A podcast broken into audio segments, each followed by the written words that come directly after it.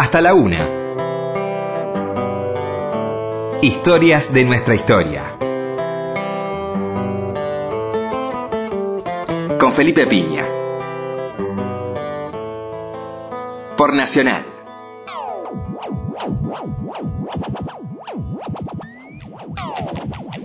Hola, buenas noches, ¿cómo les va? Acá estamos nuevamente en Historia Nuestra Historia. ¿Qué tal, Roberto? Hola, Felipe, buenas noches. Bueno, muchas gracias a toda la gente que nos escribe, que nos manda mensajes. Eh, bueno, estamos muy contentos con este horario.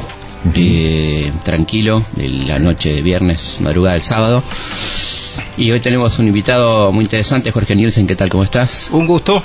Bueno, y ha escrito una, una verdad que una, una serie de libros, siete libros sobre la magia de la televisión argentina, la historia de la televisión argentina, que son únicos realmente. Estaba viendo el otro día los que tenía Roberto. Y bueno, vamos a hablar un poco de esta historia tan interesante que nos ha atravesado nuestras vidas, ¿no? Crecimos con la tele. Claro. Este, si bien no éramos una generación tan televisiva, sí tenía mucho que ver la, la televisión en nosotros, ¿no? Claro. Eh, ¿Cómo llega la televisión? Primero, ¿cuándo surge la televisión en el mundo y cómo llega a Argentina?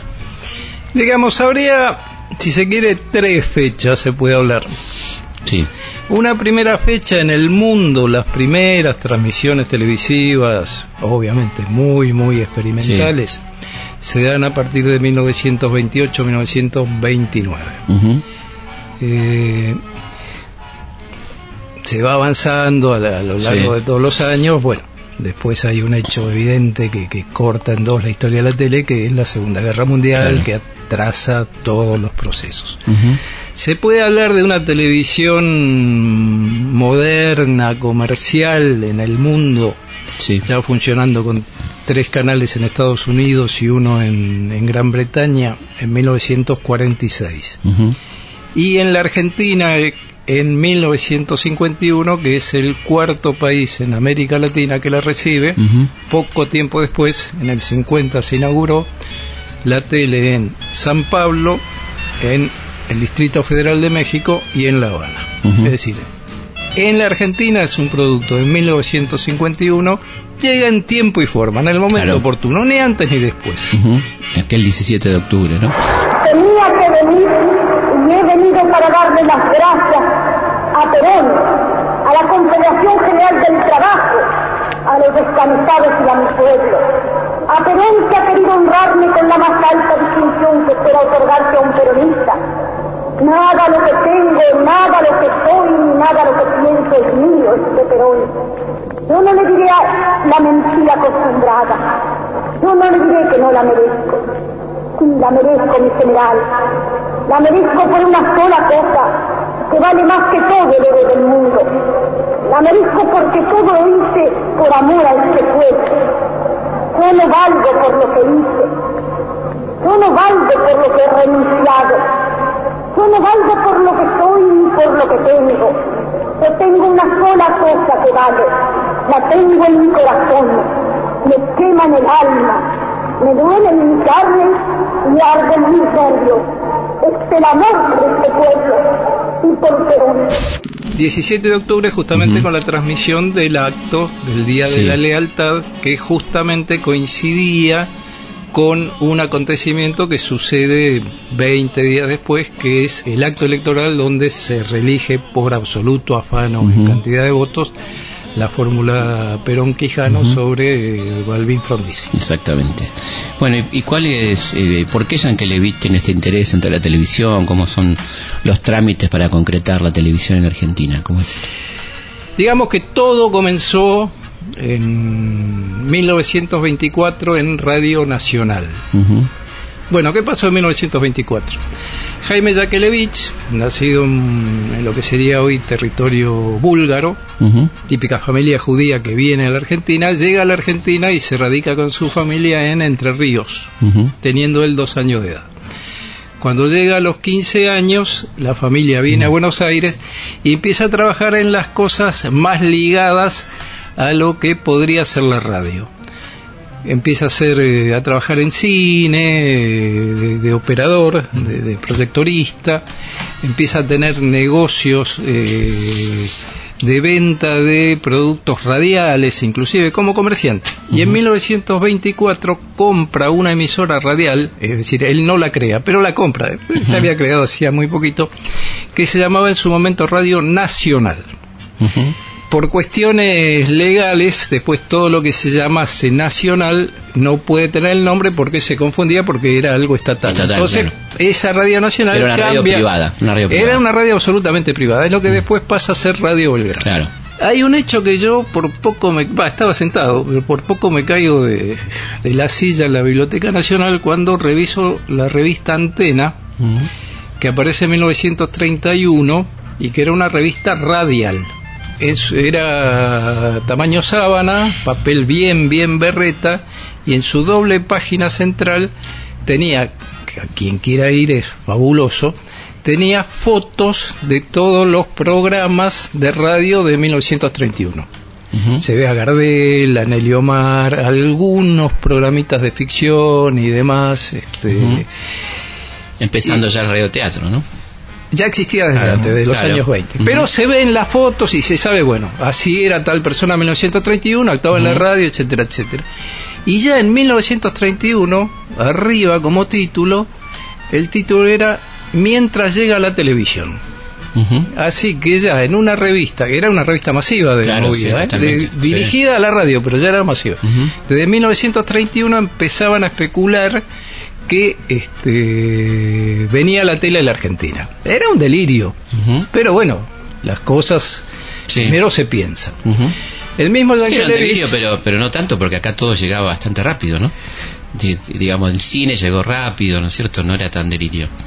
Claro. Mm. Bueno, el mismo Yankelevich viaja en 1935 a Gran Bretaña a estudiar el fenómeno televisivo y en la revista Sintonía él dice en seis meses va a haber televisión en la Argentina. Se Claro. entusiasmó el hombre. Claro. No había ni las condiciones, pero Ujú. digamos, Sí. ya en 1931 se instala el tema, en 1935 Yankelevich hace declaraciones públicas, está en Claro. la revista Sintonía, Sí. y la radio en prácticamente todos los países del eh, la televisión en prácticamente todos los países del mundo está íntimamente ligada el desarrollo de la radio. Es decir, no eran este, como algunos actuales, o hasta hace poco actuales dueños de medios de difusión que eran totalmente improvisados, sino eran tipos como Yankelevich, por ejemplo, que desde el año 24 venía trajinando en la materia. Entonces, en Estados Unidos se da un proceso que en el 46 ya hay tres canales, todos, dos con antecedentes radiales. La BBC de Londres es BBC Radio. Claro, broadcasting, claro. Claro. Este, en Francia, en Italia, en prácticamente casi todos los países hay una absolutísima interrelación entre radio y televisión. Entonces, ya era un tema de eh, familia. Y encima nunca falta en estas familias el hijo nerd. Y el hijo nerd de Jaime de Yankelevich se llamaba Miguel, Miguelito.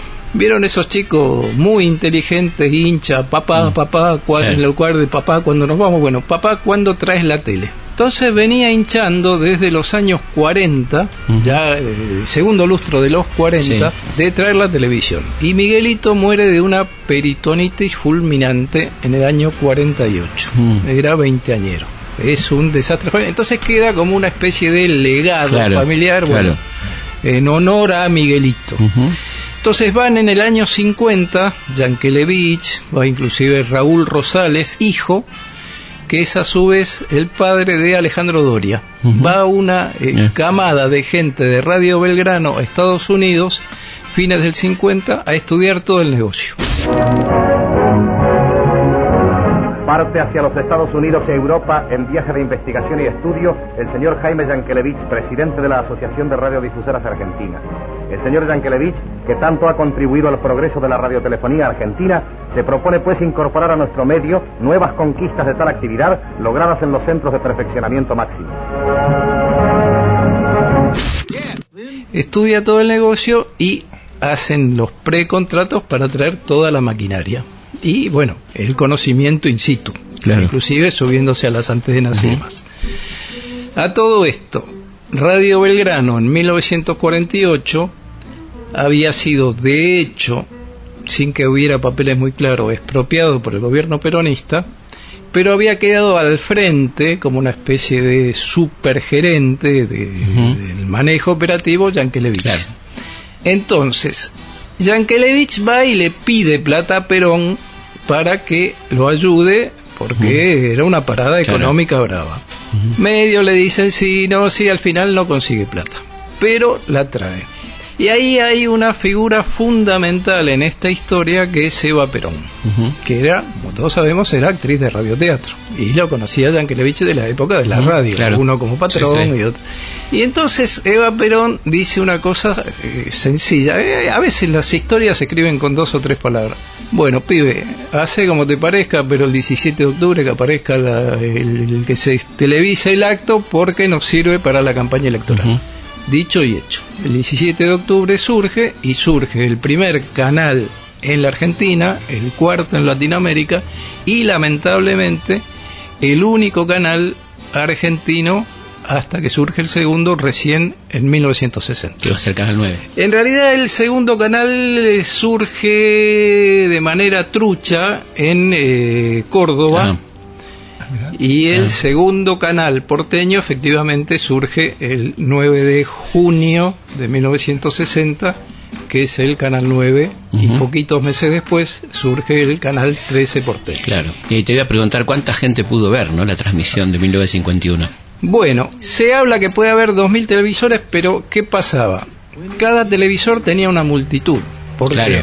Por un lado porque estaba en la casa de, de electrodoméstico, entonces Mm. se congregaban Las multitudes, en la vidriera, claro, Claro. hasta donde se pudiera ver. Si uno era el propietario feliz, Feliz propietario. de un televisor tenía su contrapartida, que te caían de sopetón sin avisarte todos los plomazos Claro, vecinos, a Mm. ver, eh, no te avisaban, encima Claro. había muy pocos teléfonos para avisar. Eh, Golpeaba el, Este, tocaba el timbre y adentro. Entonces, cada televisor tenía eso. Y una de las cosas que pasaba también se daba mucho en este en los bares.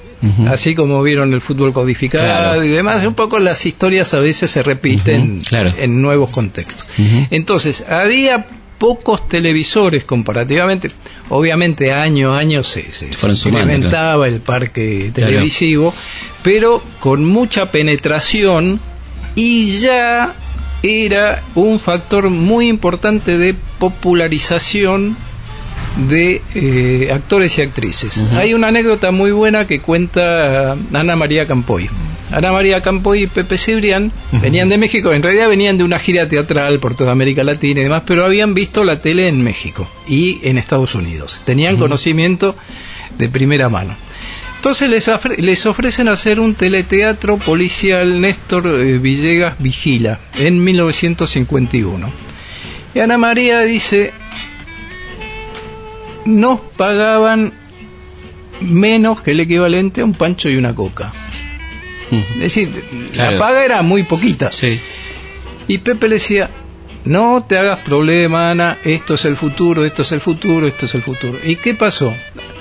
Ellos además llegaron a la Argentina en 1950, es decir, eran poco conocidos, Claro. recién eran conocidos afuera, pero acá se claro, estaban instalando.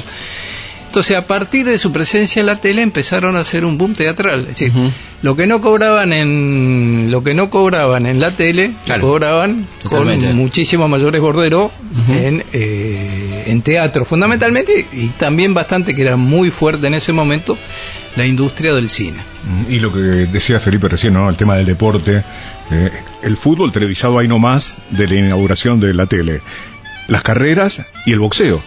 Exactamente. Yo ahora estoy no, no puedo decir que esté escribiendo un libro porque no creo que nunca salga, pero estoy estudiando el, el tema de la tele mundial, en particular en esos primeros años, y es un fenómeno muy similar. Por ejemplo, en Estados Unidos, este, el, gran, el primer gran boom televisivo fue la transmisión de béisbol. Claro. Lo mismo en Cuba. Supongo que en Brasil debe haber sido, supongo que sé yo, con el fútbol, estoy claro. volaseando, la Sí, verdad. sí, sí, sí. No sé, pero supongo que debe haber Mm. sido. Entonces, es absolutamente impresionante porque llegaron a transmitir en el año 51, una transmisión desde exteriores de San Isidro, el Gran Premio Carlos Pellegrini. En el año 52, colgando cámaras que eran pesadísimas Claro. en Torres, eh, transmiten la carrera donde se inaugura en ese momento el, el autódromo de, de Lugano, se llamaba Sí, 17, de octubre. claro. Es decir, hay dos, eh, eh, esto se Más, lo perdón, todo, todo era en vivo, todo eran exteriores en vivo porque no había videotape, ¿no? No, el videotape llega el 60. Claro, por eso. por eso no tenemos registro de todo esto. Claro, por ahí se puede reconstruir, pero por ahí con fotos fijas Claro, de revistas claro. o diarios. Cual, la gente dice, ¿dónde está la...? No, no está. Claro, hay una reconstrucción un poco con buena voluntad, con imaginación y metiendo culo en silla para ver diarios y revistas de la época. Claro. Mucho más que libros y demás. exactamente. Entonces, por, digamos, por la negativa, quizá los dos únicos deportes que prácticamente durante 15 años no se televisaron fueron el, el básquet y el tenis. Pero hasta se televisó polo Mirá. Que yo no sé cómo vería la Claro. pelotita Claro. chica, pero se Sí, con televisó esa, polo. con esa imagen, ¿no? Porque Claro. recordemos que la imagen Ese no que celebraban los Sí. jinetes cada vez que metía. Sí, completamente. Y te iba a preguntar cuáles fueron los primeros programas, ¿no? Ya más allá de la transmisión inaugural de aquel famoso Canal 7 de la calle Posada, estamos hablando. Yo me reía mucho con mi señora porque hubo un personaje en el Superagente 86 que era un detective, eh, un detective hawaiano que era el señor Suda. Entonces que decía, hay dos posibilidades. Bueno, en la tele argentina, cualquier pregunta que me Sí. hagas, yo te puedo decir, hay dos, tres, cuatro, cinco posibilidades y si no hay, te las invento. Pero Perfecto. estas no te las voy a inventar. Muy bien. Había dos estudios. Es- el primero es el Palais de Glass, Sí, claro. Ayacucho y Posadas, donde a su vez tenía las oficinas LR3 Radio Belgrano Televisión, y a dos cuadras en lo que era un teatro, el teatro íntimo le llamaban, el teatro íntimo del Hotel Alvear, Claro. Armaron con, con dos cuadras de distancia de- Ujú. del Palais de Glass, armaron un nuevo eh, estudio que la sala teatral, 200 butacas y demás, la transformaron en, eh, en set televisivo.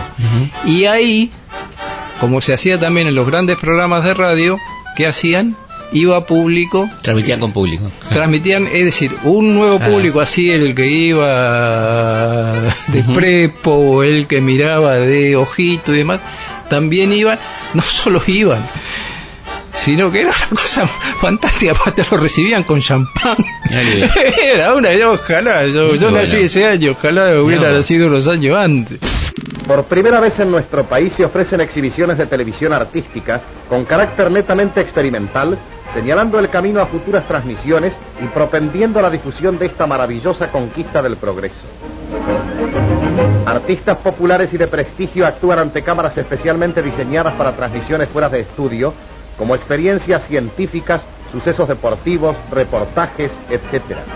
Estas mismas escenas captadas por la cámara se reproducen fielmente en la pantalla televisora.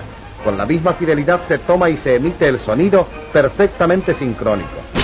¿Y quiénes eran las estrellas de, de ese momento? Bueno. Pinky, ¿quién estaba? No, Pinky es del año 56, Ujú. digamos. Y antes una- de eso, entonces, en- Bueno, entonces, en el año eh, 51, los equipos eran de la radio, de Radio Belgrano, fundamentalmente provenían los locutores. De ahí hay tres nombres que creo que al día de hoy se recuerdan. Nelly Prince, que Claro. está vivita, coleante, absolutamente lúcida, que justamente yo la entrevisto para el libro. Guillermo Brizuela Méndez, que trabajó muchísimo Sí. con Nelly. Y Adolfo Fito Salinas. Esas son las tres figuras. Señorita profesora, se lo ruego, no me liquide. Caramba, niño. ¿Acaso cree que soy la Mondiale? Sí, porque la Mundial es liquida, arrasando con todos los precios altos. Vean qué trajes. Valían 1.500, 2.000 y 3.000 pesos. Ahora usted los compra con 690, 990 y 1.590 pesos. Y para jovencitos ahora todos los trajes liquidados desde 650 pesos. No se pierda esta arrasante liquidación de la Mondiale. En el 801 de Avenida de Mayo, esquina Piedra, el Palacio del Bien Vestir. Créditos a sola firma. Después, por ejemplo, Juan Carlos Torri, que él fue entrevistado en un programa de Estados Unidos, como entrevistado, ¿no? Sí. En 1950 tenía un programa de entretenimientos. Alberto Closas, otro gran Sí. actor, el catalán, también conducía un programa de entretenimientos. Hay un programa com- eh, un programa eh, cómico musical. En realidad la, la- la- la denominación programa por ahí le queda un poco grande. Digamos, en tal horario se presentaba tales tipos este, haciendo sus cosas. Entonces en uno es, creo que bastante significativo, confluyen. Antonio Tormo, que era el gran éxito Sí, del radio de la de- sí, pero claro. en, en- Sí. en el pico del rancho La Cambicha Claro, bueno Alberto Gómez un cantante de tango que por ejemplo actuó en el primer film sonoro tango, Tango. en el año 70, y, eh, 30. 73, 33 perdón el indio araucano que mm, mayor gusto Sí. y después dos cómicos que uno dice, este, Alfredo Barbieri y Don Pelele, Sí. ¡eh, epa! bueno, pero Alfredo Barbieri y Don Pelele en 1951 eran el último orejón del tarro de los espectáculos de revistas y eran absolutamente... eh, Sí, la gente de, de- de ahí de los recreos de la costanera, por ejemplo. ¿no? Claro, no, no, en el caso del no, no, el- no, ellos, ellos actuaban en teatro de revistas. ¿eh? pero eran, no eran el capo cómico, Claro. ojo, después hicieron carrera, digamos en el año 59, es decir, en un mismo programa o gozo Claro. estaba desde el tipo más popular, pero que vendía millones de discos, Claro. no, no exagero cuando digo millones de discos, sí, ¿eh? sí. hasta el eh, desconocido. Por ejemplo, hay una actuación que es fantástica, pues también era otra personalidad, otra emisión desde exteriores, desde la plaza principal de Lanús, ante 30.000 personas in situ, eh, Alberto Castillo. Estaba el ventríloco Agudies con su muñeco Pánfilo, el primer muñeco con alma. Estaba la pandilla Sí, claro, que venía de venía radio. de radio, Claro. Venía ahí. Es decir, había una diversidad eh, temática. Bueno, se llegó a transmitir desde el Teatro Colón y se llegó a transmitir desde el Teatro Avenida. Ujú. Zarzuelas Claro, y ópera. y ópera, bueno, y, y- es decir, prácticamente todo todo lo que pasaba en la Argentina, la televisión de una manera u otra, en esos tiempos iniciales lo reflejaba. Y eso, eso me lo planteó Antonio Carrizo, fue fruto de la impronta y del talento de Jaime Yankelevich. La radio y la tele tienen las virtudes y los defectos de don Jaime Yankelevich. Vamos a una pausa y seguimos con Jorge Nielsen hablando de la historia de la televisión en Argentina. que saben los y que saben lo que están, que saben de compás. Aquí está la elegancia que pinta, que silueta, que porte, que arrogancia, que clase para bailar. Así se baila el tango, mientras dibujo el ocho para estos filigranas. Yo soy como un pintor, ahora una corrida vuelta, una sentada, así se baila el tango, un tango de mi flor. Así se baila el tango sintiendo en la cara la sangre que sube a cada compás. Mientras el brazo como una serpiente se enrosca en el detalle que se va a quebrar. Así se baila el tango mezclando el aliento, cerrando los ojos para oír mejor como los violines le dicen al fuelle, porque desde esa noche Malena no canto.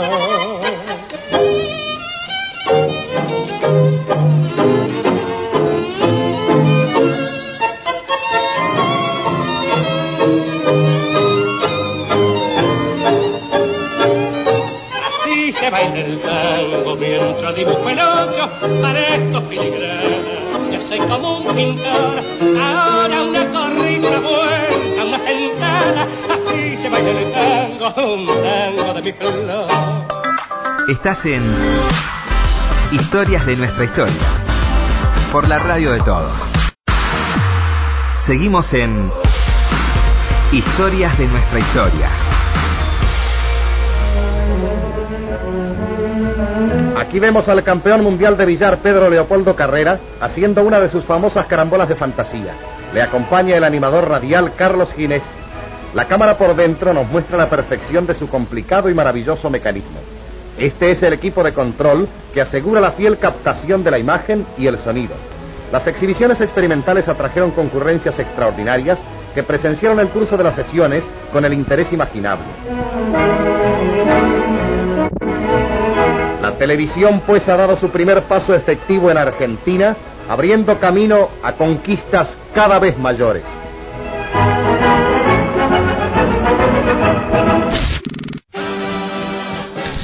Seguimos en Historia de nuestra historia hablando con Jorge Nielsen sobre la historia de la televisión. Había quedado pendiente la cuestión de la propiedad, ¿no? La propiedad estatal, privada, semiprivada, ¿cómo era la cuestión?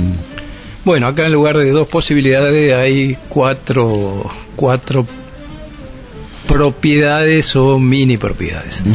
Primero que esto sucede absolutamente en todas las partes del mundo, el- el- la propiedad y el derecho de la transmisión siempre es del Estado Nacional. Las ondas son del Estado. Desde el año 51, eh, bueno, después Ujú. podés armar determinada licitación, Claro. etcétera, etcétera, pero eso está absolutamente fuera de discusión. El segundo elemento es, este, si con un gobierno tan fuerte como el peronista, era un logro más la, existen la, la- la aparición de la televisión, la creación de la televisión argentina, un logro más del gobierno peronista. O era, durante el gobierno peronista, un logro, entre comillas, de la actividad privada, en este caso Sí. la familia Yankelevich. Bueno, en mi hipótesis es eso. Era, Claro. era privada. Por ese motivo, por Sí. los Yankelevich. Como el gobierno peronista era en materia de medios, era, era un Pac-Man, se Claro. lo morfaba todo, ya se lo había morfado a Radio El Mundo, Radio Belgrano, Radio Espléndido, prácticamente todos los diarios y revistas estaban en poder de como mínimo eh, empresarios muy ligados al peronismo, eh, se puede hablar de un mix de televisión privada y estatal. Es decir, eh, a Claro. gente que consulte, algunos me lo definían como paraestatal y otro como para privada. Ajá, comprendo. Este, son Claro. términos un poquito Sí, sí. duros, pero bueno, Sí, para estatal suena, suena fuerte. suena muy Domingo de Núbila, me lo planteo. Claro, pero lo que es claro es que era un hecho nuevo desde el punto de vista del derecho, Claro. acá y en el mundo. Sí. Y vos fíjate qué interesante, porque nadie le adjudica la, la creación, por ejemplo, de la radio al gobierno radical. Claro. O del cine. O, o, viste, nadie dice, bueno, en la época Claro, de exactamente. la radio, el cine. Pero en cambio la televisión, vos decís, durante el gobierno peronista, Sí, sí, sí. o sea que la impronta del Estado estaba fuerte. Claro, completamente. Es verdad, pero eh, realmente ahí se da una cosa muy rara, porque yo obviamente para escribir, eh, por ahí para escribir dos páginas tuve que pasar horas y horas revisando diarios de la época. Claro. Y justamente los diarios más eh, pro-peronistas ya, el líder, el laborista, la época, no mencionan el hecho. O lo mencionan al pasar. Claro. Por ejemplo, La Nación menciona, eh, bueno, La Nación era el único medio claramente opositor. La Nación menciona en, en la misma columna, ¿no? En siete líneas eh, comenzó la televisión argentina y la nota siguiente es una nota de 14 líneas sobre un, cons- un, un congreso de intelectuales en la Argentina, Claro, sí, como no. para darle Sí, sí. la bolilla. Claro, ninguna- ninguna no, bolilla. pero eh, otros hablan, algunas, la- las revistas del espectáculo sí planteaban y Mm. se mandaban unas apologías hacia Perón, Eva Perón y demás. Y el cuarto elemento es justamente que eh, en esa época lo que hacían, eh, lo que era muy importante eran las agencias de publicidad Claro. que compraban los espacios y a su vez le pagaban los cachets a los artistas. ¿Cuál era el negocio? Vender televisores. Claro. ¿Y las empresas que vendían cuáles eran? Las empresas que Eh, vendían televisores. Y eh, la más famosa era KPGEAT, digamos, pero había de diversas marcas, Zenit también había, pero eran todas importadas. Importadas, claro. Digamos, y ahí justamente es donde un gran negocio lo hace justamente algún sector muy ligado a, a los entramados económicos del gobierno peronista que se puede expresar en la figura de Jorge Antonio, que tenían, así como había el, el- el- el- el- el cupo para importar autos, Claro. eh, en este caso el, nuevo negocio hasta el año 56 que empiezan a, a fabricarse en el país era justamente eh, traer, televisores. traer televisores desde Estados Unidos. Ujú. Pasemos a, mm, al, al Canal 9, ¿no? La- ya en 1960, cómo surge esta emisora y también Canal 13, que están ahí pegados en el tiempo, ¿no? Claro, bueno, digamos, la tele argentina arranca muy fuerte, pero ese empuje inicial decae rápidamente. ¿Por qué? En los otros países, concretamente Cuba, México y Brasil, pronto, ya en el primer lustro de los años 50, empiezan a surgir otros canales, por ahí en otras ciudades Claro. eh, no solo en San Pablo, en La Habana y demás, a su vez empiezan a surgir otros canales en América Latina. Bueno, en Argentina eh, no. Entonces, en el año 54 venden el- lo que quedaba de la familia Yankelevich a Jorge Antonio y la familia Madanes eh, que eran claramente empresarios peronistas, su participación en el canal, y queda una situación de stand-by. 55, muy encomillado, Revolución Libertadora, Sí. salta absolutamente toda la misma misma. Bueno, ¿cuál es uno de los últimos actos de la Revolución Libertadora? Poquititos días, una semana antes de entregar el, el poder al gobierno Frondizi. de Frondizi. Licitar señales tres canales en Capital Federal, 9, 13 y 11, tres canales en el interior del país, Córdoba, Mar del Plata, Rosario. Bueno, son licitaciones por 15 años, Ujú. pero recién se hacen efectivo en junio, 9 de junio del 60, eh, Canal 9, un poco después eh, Canal 13 y con bastante atraso eh, el 11, inclusive lo hace en 1961. Claro. Y ahí empieza la primera tanda de eh, la tele en, eh, en las provincias argentinas. Primero había llegado por coaxil a Rosario y de Rosario a su vez se extendieron el coaxil a Cañada de Gómez. En Córdoba también hacen algo parecido. Comienza el primer canal universitario. Y la historia prácticamente se repite, porque ¿cuál es la segunda tanda de licitaciones en canales de las provincias? Los últimos días del gobierno de Guido en el año 63, antes que asuma Ilia. Ilia, también que hace, le dan, y en todos los casos le dan a gente cercana, ideológica, económica y políticamente, Claro. las concesiones. Entonces, ahí la tele argentina ya eh, se puede decir que tiene eh, un primer eh, paso o un primer avance importante recién nueve años después, que es mucho tiempo, de sus inicios. Todos los canales, los tres canales porteños, todos tenían íntima relación con los canales privados de las cadenas de Estados Unidos. Yo te iba a preguntar qué, qué vínculo había con cada cadena, ¿no? Claro, por un lado les proveían eh, materiales, inclusive programación, Series y demás. series, películas, eh, equipos técnicos y demás. Había una especie de sociedad, pero los que gerenciaban el, el- el- el- el negocio eran argentinos. Pero tenían sus intereses desde lejos, etcétera, etcétera. Este, Romay era un hombre que había llegado a Radio Libertad de la mano de su, esto me lo contó él personalmente, de su amigo Francisco Manrique durante la Libertadora. Claro. Y Radio Libertad, no sé si saben que se llama así por la Revolución Claro, Libertadora. la radio de Córdoba. La radio que transmitía desde Córdoba. Claro, pero era por la Libertadora. Entonces Sí. él era un locutor que tenía ahí una radio muy, muy marginal y demás. Bueno, Canal 9 tiene una programación en, en- en todos los canales prácticamente cuando, cuando comienzan los privados, privados absolutamente. Ah, perdón, el, el Canal 7 en el 55 con la Libertadora pasa a ser un canal absolutamente estatal. Claro. Me olvidaba pequeño detalle. Bueno, en el 60 eh, comienzan las transmisiones. eh, se va avanzando, lo- los nuevos canales hacen que el negocio vaya tomando vaya tomando fuerza. La economía del país era bastante bastante rica, daba como para armar un negocio, no para tirar manteca al techo, pero una cosa viable, razonable, yo utilizaría el término. Pero en el 63 este entran en crisis eh, Canal 9 con eh, con sus socios estadounidenses. Que Lo del 9, la NBC. NBC.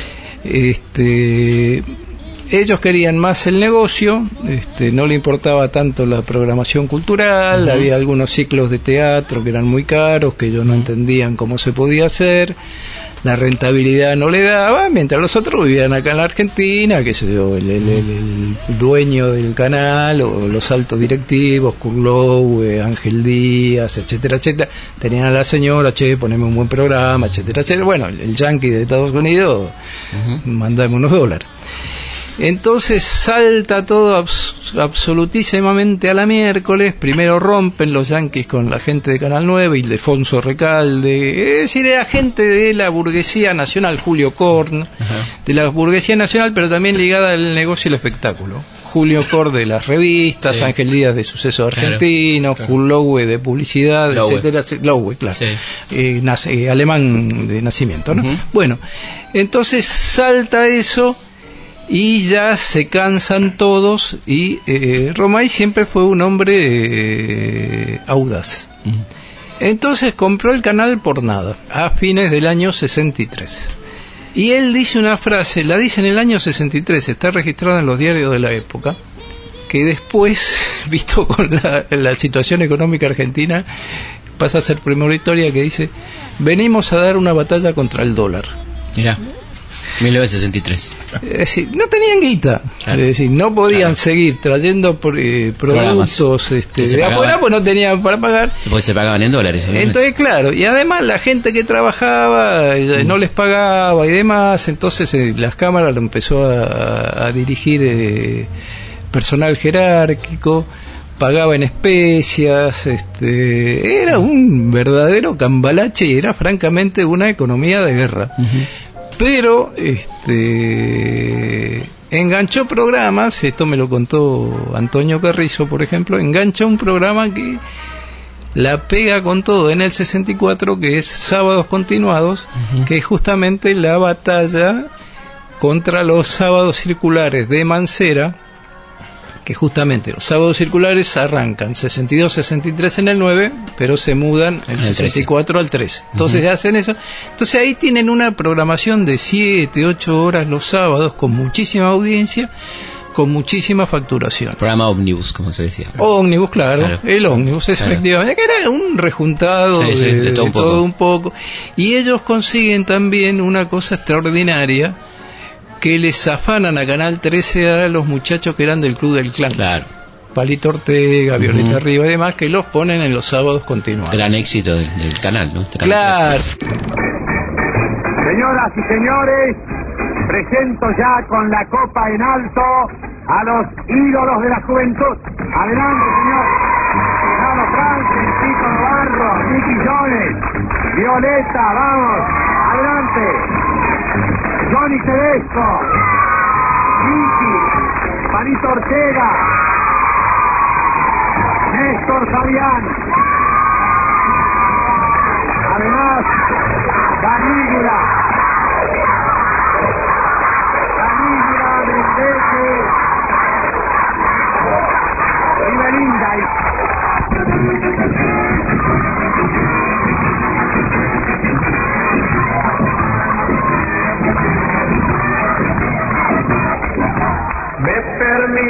Señorita, que bonita se la ve, si usted me deja tutearla, conmigo la usaré. Y bueno, y empiezan a hacer una programación con mucha, con mucho vivo, mucha programación argentina y mucha ficción porque eh, Romay era un amante de la ficción, realmente eh, con- con esa- Claro. y bueno, era un tipo apasionado. Y bueno, entonces se va conformando una televisión argentina en los años 60, eh, digamos, eh, yo, yo no hablo 60 69, yo hablo de 61 a 71, digamos. Esos años, Sí. es- esa segunda década, es comparativamente la más creativa Totalmente. eh, de la televisión argentina, quizá con un año culmine que es 1969, y donde ahí ya se va conformando un tipo de televisión. El canal estatal, pero de muy buena calidad, Ujú. inclusive hasta con el gobierno de Onganía tenía muy buena calidad, no nada que ver el gobierno de Onganía Sí. con el de Videla, Claro, ¿no? ojo al piojo. En ese El- punto, por lo menos. Sí, sí, sí, hablamos de televisión. Obviamente. Estoy hablando de política en Sí, sí. general, a ver si vienen. No, no, no. Bueno, el 9 como un canal popular con mucha Mucha con ficción. mucha ficción, eh, bien bien argentino, año tras año si eh, al comienzo era 50 y 50 enlatados y este, y producción nacional, al finalizar la década, digamos, cómodamente era eh, la Sí, tele en general era, era 90% este, Y aparte cosas muy nacional. buenas como alta comedia, por ejemplo. ¿no? Alta Comedia es del 70, por Claro. ejemplo. Es la, la, la creación, eh, el hijo. Y antes en los 60, en Canal 13, la- todo lo que hizo Halcón, por ejemplo. ¿no? Halcón, bueno, Claro, pero. Los clásicos de Shakespeare, ¿no? Todo. No, no, pero además, y en los años 50 también, en, en la tele argentina, en los años Ujú. 60 también se da mucho mucho teatro Claro. televisado, obras de, de gran nivel. Entonces, el 9 en ese sentido, el 11 siempre como un hijo medio ahí, como el- el- el- el no digo retardadito, pero ahí un poquitito, un pasito atrás. Hablemos el de- 13 perdón, bien arriba. eso es lo que iba a- iba- el 13 bien arriba y se incorpora un quinto canal que se puede llegar a ver a la capital, que es a partir de 1966, Canal 2 de La Plata. Te iba a preguntar por la influencia cubana, ¿no? Guarmestre y cómo, cómo trae toda esa experiencia cubana a la Argentina, ¿no? Bueno, digamos que la televisión cubana primero se explica fundamentalmente por su cercanía con eh. Estados Unidos. Sí, obviamente. Eh, así como los casinos Claro. y demás.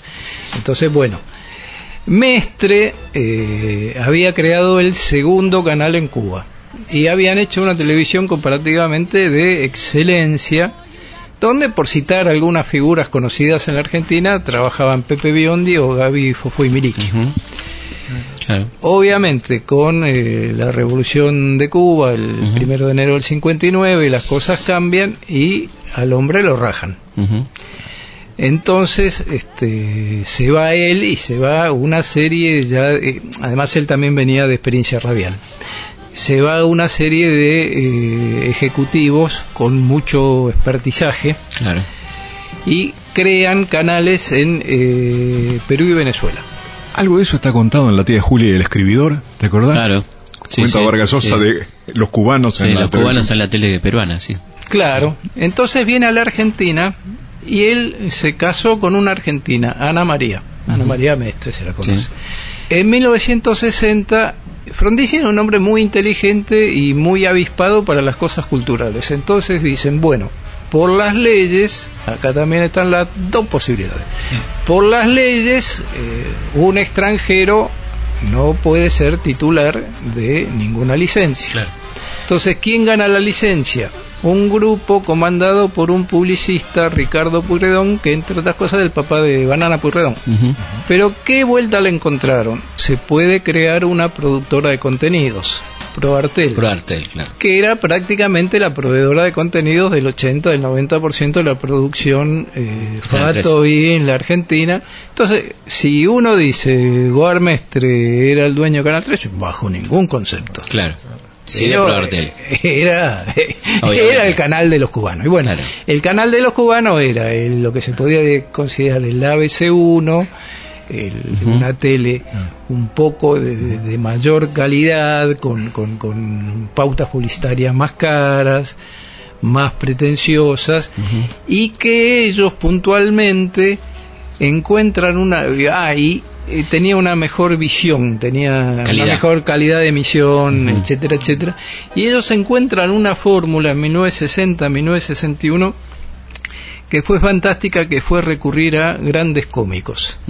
En el 60 Marrone, en el 61 Biondi y Verdaguer, y después van incorporando distintos programas.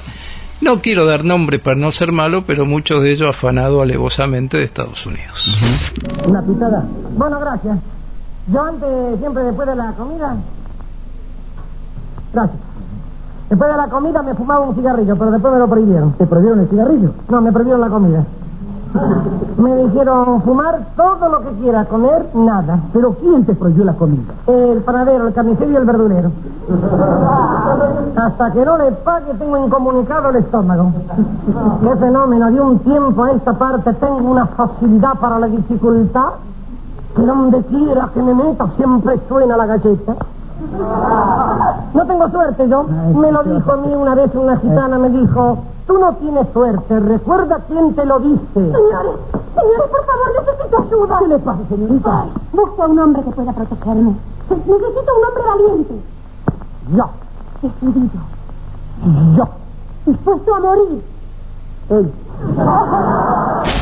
Entonces se, ya se va produciendo una televisión de calidad este, con un país que en los años 60 funcionaba económicamente muy bien y la tele era un gran medio donde se invertía guita publicitariamente.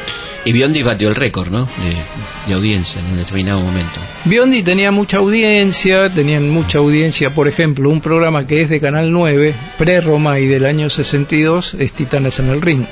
Claro. Otro, por ejemplo, empezó en Canal 7, pero que causó absolutísimo impacto. Después pasó al 9, la obra maestra del terror de Narciso Ibáñez claro. Menta, que todavía se Claro, recuerda. sí, cómo no. 59, Después ya pasó 60. al 9 y fue todas las obras. Claro, el Claro. fantasma de la ópera del 60, que eran, digamos, durante tres meses, sería el equivalente a una miniserie. Claro. Pero el programa se llamaba Obra Maestra del Terror, presenta el fantasma de la ópera. 12, 13 capítulos, claro. Claro, en tres meses. esta máscara en su televisor, usted sentirá terror. Porque una extraña creación se está gestando en un oscuro laboratorio. Llega a la pantalla de Canal 9, el hombre que volvió de la muerte. El hombre que volvió de la muerte, otra creación de Narciso Ibáñez Menta. Un científico sin límites desafía las leyes de la naturaleza y trae al mundo a un ser del más allá. El hombre que volvió de la muerte, una experiencia médica aterradora.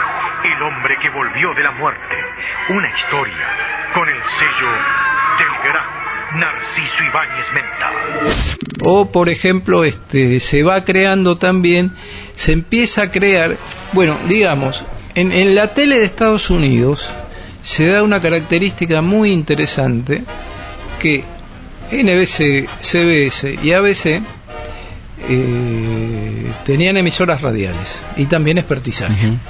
Entonces, muchos de los programas, yo te digo, Perry Mason, Superman, El Llanero Solitario, La Ley del Revólver, bueno, no quiero extenderme, eran todos programas de radio. La tele argentina, no. Que eran radioteatros, digamos. Sí, sí, sí, Claro, sí. Como Tarzanito acá poner. Claro, Claro, efectivamente. Pero acá, en la tele argentina, aunque sí recurrieron a eh, autores radiales, casi no se puede hablar de un programa de radio que se haya instalado con éxito en la tele. Por ejemplo, en radio fue gran éxito Revista Dislocada y en tele no pasó no pasó tres pitos. Entonces, empieza a darse una característica que se da mucho en los años 60, que eh, voy a usar un neologismo con entrecomillados, era una tele, comillas, televisiva. Claro. Hecha por gente de televisión. Por ejemplo, vamos al 69, vamos a Cosa Juzgada, que, es quizá la cumbre de la televisión argentina. Claro. Sí. Pero, por ejemplo, ya en el año 59, 60, se puede hablar de eh, un equipo, autor, director, equipo actoral dramático, que lo componen Jorge Falcón, autor, Francisco Pancho Guerrero, que vive, y entre los actores Ernesto Bianco, José María Langlé, Javier Portales, eh, Fabio Serpa, que hacen obras como eh, Distrito Norte, este, Hombres y Mujeres de Blanco, y Yo y un Millón, donde ahí tal vez, eso yo me acuerdo como espectador, si quieren cuento la anécdota porque es muy perverso. ¿Cómo no? Y para esta hora está perfecto. Es como para no dormir. Está bueno, entonces eh, Alberto Mendoza siempre hizo, inclusive con el jefe en el año Ujú. 58, era un tipo, el tipo canchero. Muy pintón, aparte, súper pintón. Sí, no, eh, varonil Eh, claro. y demás. Este, claro. Entonces hace de un periodista inescrupuloso. No me acuerdo cómo se llamaba en la función, póngale que se llamase Diego. Entonces se iba en vivo, eh, no, iba grabado, pero no importa. Este, entonces él hace un periodista, qué sé yo, entonces va y eh, está en, en- una terraza y demás, y al terminar el capítulo se cae. Y entonces alguien desde abajo, en lugar de decir Diego, dice Alberto. Entonces los pobres ingenuos, ah, yo tenía nueve años, ocho años, pensamos que podía haberse caído de, De verdad, claro. Claro. Y sí que ya que estamos, lo, lo- pues me lo dijo, lo denunciamos públicamente, el, el autor intelectual de la idea fue Fabio Serpa. Mirá vos. Este, bueno, pero digamos, ahí que habían hecho, habían hecho televisión en serio. Claro. Porque era un equipo, Falcón casi no tenía antecedentes, este, me había hecho un par de obritas teatrales Mm. muy menores, pero había comenzado prácticamente como autor televisivo, formó una dupla creativa, pero metió seis, siete programas durante tres, cuatro años muy poderosos que todavía hoy se recuerdan, no solo esa anécdota, con Pancho Guerrero, y un equipo actoral, bueno, hablamos, que yo, yo creo que Ernesto Bianco, Javier Portales, el mismo Langlais, todavía la gente hoy lo recuerda. Entonces, ahí se fue armando ese, ese gran guiso te- teleteatral con gente este, del ámbito televisivo que después fue reforzada por gente del teatro independiente. Cosas juzgadas, por ejemplo.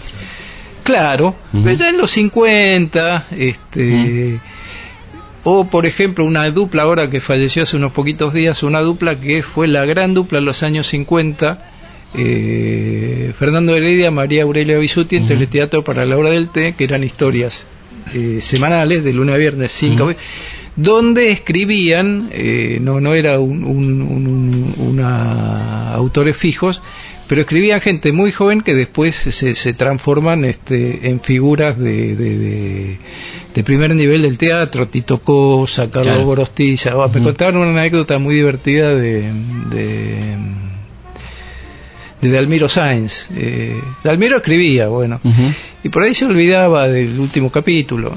Entonces, bueno, los directores, qué sé yo, terminaban con final abierto. Claro. Como no tenían la resolución del autor, bueno, dejaban ahí librado. A criterio la- de los. al buen criterio. Pero bueno, era una, una televisión eh, muy, muy, muy, muy creativa y eh, muy abarcativa y fundamentalmente en los años 50 y en los años 60 eh, realmente que reflejaba e incentivaba la- eh, las vivencias cotidianas de, de la Argentina. Bueno, estamos llegando al final, nos quedó para otro programa este, los otros tomos. Así que muchas gracias Jorge por venir. Recomendamos eh, estos libros, La magia de la televisión argentina. ¿Cómo se consiguen? En la Son librería están un poquito difícil conseguir. Bueno, puedes dar un mail tuyo o algo así. Bueno, hagan una cosa si quieren. Tenemos ahí una oferta, pero se me fue la mano con el descuento. Están los siete tomos a mil pesos y tenemos ahí un blog que es teleficciones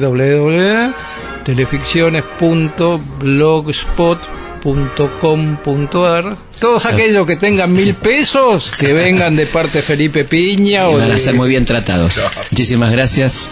Ya hemos llegado al final de este programa. Nos encontramos como siempre la semana que viene aquí en Historia Nuestra Historia. Hasta la próxima. En la televisión pronto llegará, yo te cantaré y tú me verás.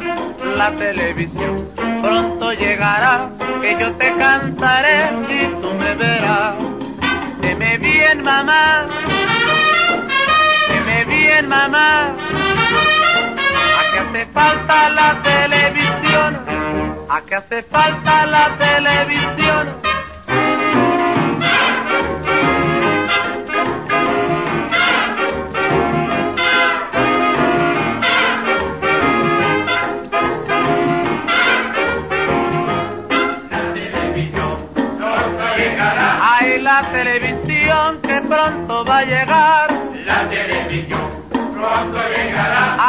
Mira el mundo, ponme ya a bailar. La televisión pronto llegará. Humberto en la tumbadora y ponme ya a gozar. La televisión pronto llegará. Ahora ponme ya a bailar colán.